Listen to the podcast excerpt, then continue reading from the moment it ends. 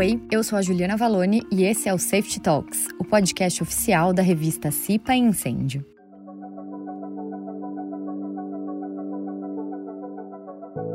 A pandemia do novo coronavírus obrigou empresas e trabalhadores no Brasil e, bem, no mundo todo, né, a se adaptarem rapidamente para atender às necessidades do trabalho remoto. Um ano e meio depois do início da crise, a gente já conhece de perto os desafios enfrentados nesse período. Falta de infraestrutura para trabalhar de casa, necessidade de reorganização da rotina e o acúmulo de funções do dia a dia são alguns deles. Mas como é que será que a gente lidou com eles ao longo desse período? E agora, com o avanço da vacinação? Qual será o modelo de trabalho do futuro? Para debater essa questão, convidamos Edson Teixeira, sócio do Grupo IRCO e professor do IBMEC no Rio de Janeiro.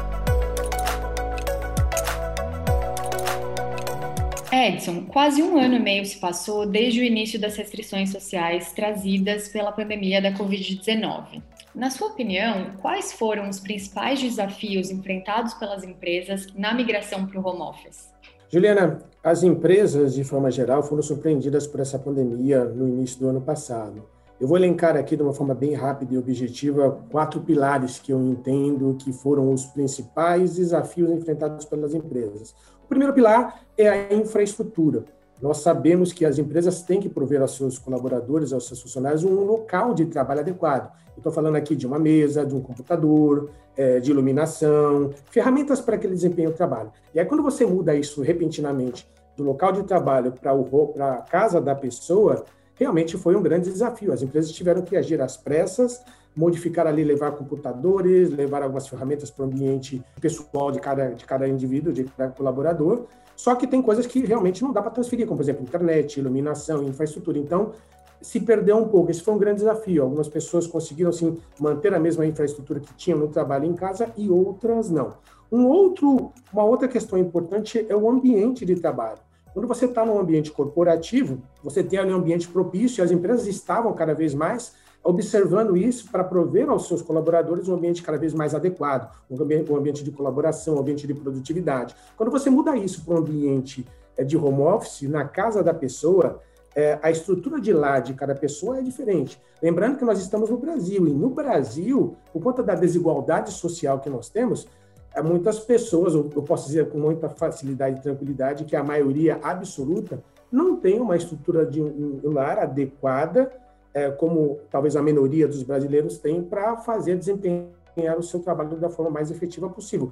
Vou dar um exemplo muito simples. Imagina aquela, aquele jovem que trabalha numa empresa e ele mora num, num, numa comunidade ou ele mora num local onde ele mora com os pais, ah, numa casa de dois cômodos com três, quatro irmãos. Como é que essa pessoa vai desempenhar o mesmo trabalho que ela desempenhava no ambiente de trabalho é, na sua empresa, né? Porque ela vai ser interrompida a todo momento, não vai ter foco, então é muito difícil, por conta até da desigualdade social que nós temos. Então, esse foi um grande desafio para muitas pessoas. Outra questão é o comportamento.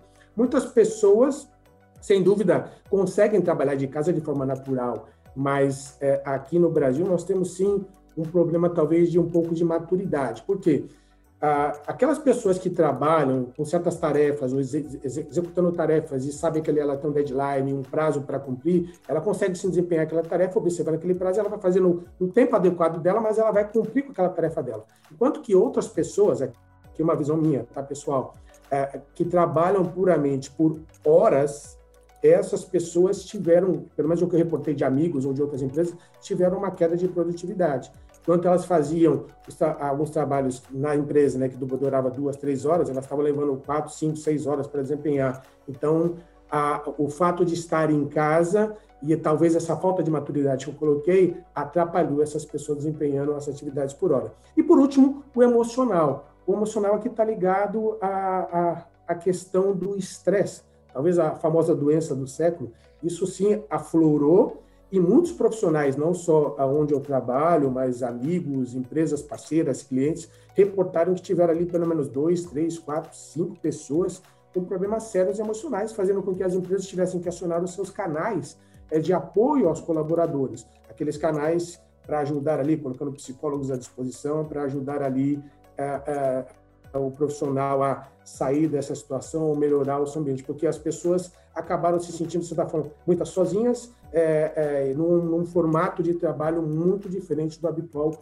ou daquilo que ela estava acostumada a desempenhar. Olhando para esse período todo, como eu disse antes, faz quase um ano e meio que a gente entrou nessa pandemia de cabeça. É, você diria que as empresas conseguiram solucionar esses problemas? Foi possível solucioná-los e como?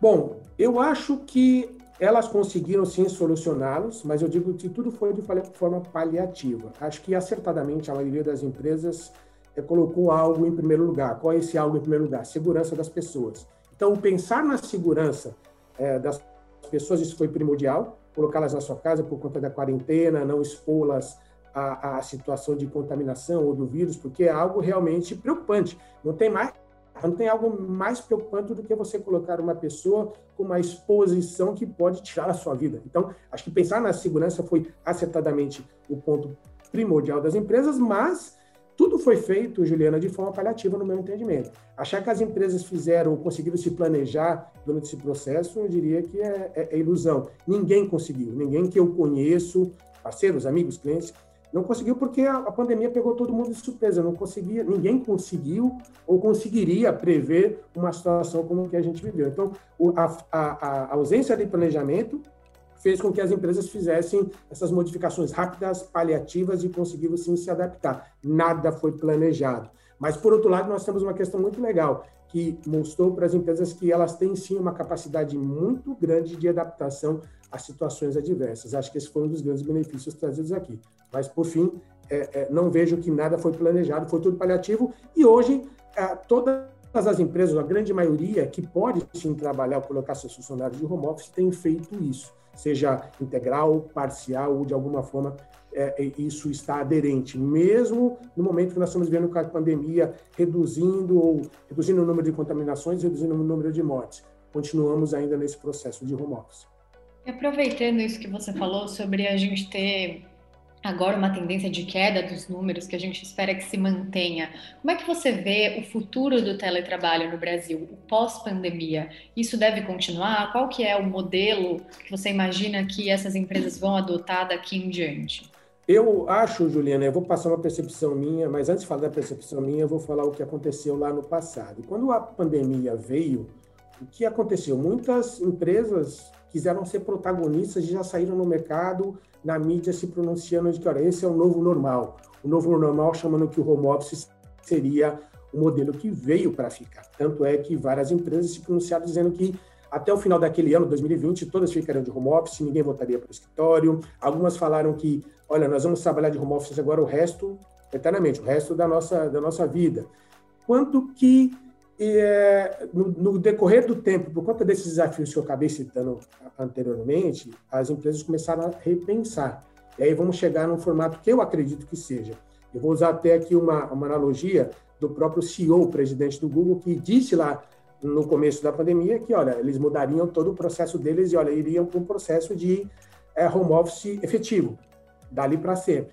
Aí depois, no, no, no, posteriormente, ele veio me dizendo, olha, pensando bem, não é bem assim, a, a, nós precisamos pensar num formato diferente, um formato talvez híbrido, que seja a melhor forma, porque eu preciso sim que os, os colaboradores estejam no ambiente de trabalho, mas não posso tirar deles também o, o, benefício que eles acabaram adquirindo, que é a melhor qualidade de vida, é, por conta do home office. Então, já é, colocando aqui o meu pensamento, eu entendo que o híbrido, ele tende a ser um modelo que será obedecido pelas empresas por uma questão que eu acho que é importante, é que o ser humano, ele é um ser social. Ele precisa se socializar, seja na sua casa, seja na igreja, seja na escola, na faculdade e também no trabalho.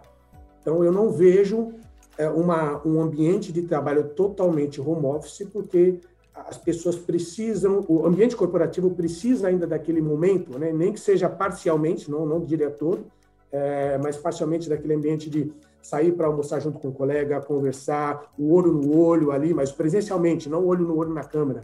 Então, isso faz falta aquela, aquele ambiente do cafezinho, tomar um café, falar um pouco da vida. Então, as pessoas precisam disso.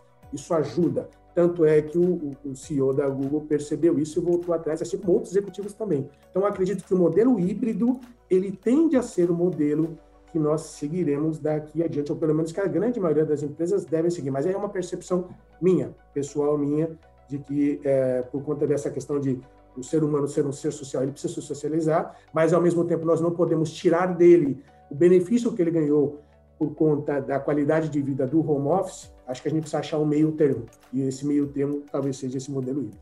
Do ponto de vista dos funcionários é, e desses colaboradores que estão em casa há tanto tempo, é, eu queria que você, se puder, dentro da sua experiência, tanto da experiência pessoal quanto do que você trocou aí durante a pandemia, se você tem alguma dica para as pessoas que continuam no home office, que estão lidando com essa realidade do teletrabalho há tanto tempo. Olha, uh para as pessoas que estão trabalhando de home office ou estão lidando com, esse, com essa questão de trabalho há um bom tempo, o que eu diria de dica é aproveite a oportunidade. O que, que eu digo de oportunidade? É, como eu disse, eu acredito no trabalho híbrido, eu acho que as pessoas têm que continuar a desempenhar o seu trabalho como faziam anteriormente, mas aproveitem talvez esse modelo do home office para mudar um pouco a, a, sua vida, ou seja, a sua qualidade de vida. Aproveite mesmo essa qualidade de vida que a pandemia acelerou, talvez você não tinha, a, a, e use isso a seu favor. Quando eu falo de qualidade de vida, vou usar um exemplo meu aqui. É, o fato de poder acordar um pouco não diria que acordar mais tarde, mas poder acordar num horário onde você faça alguma atividade física, e aí acabou de atividade física, você já liga o computador, já começa a trabalhar, então você ganha um tempo muito grande disso. O tempo que gastava-se no trânsito, agora eu posso parar, ler um livro, é, me qualificar melhor, eu posso assistir cursos na internet. Então, a, a, use esse tempo que você ganhou de qualidade de vida de forma proveitosa. Não desperdice isso. E isso tende a ser é, reverter somente em benefício para você.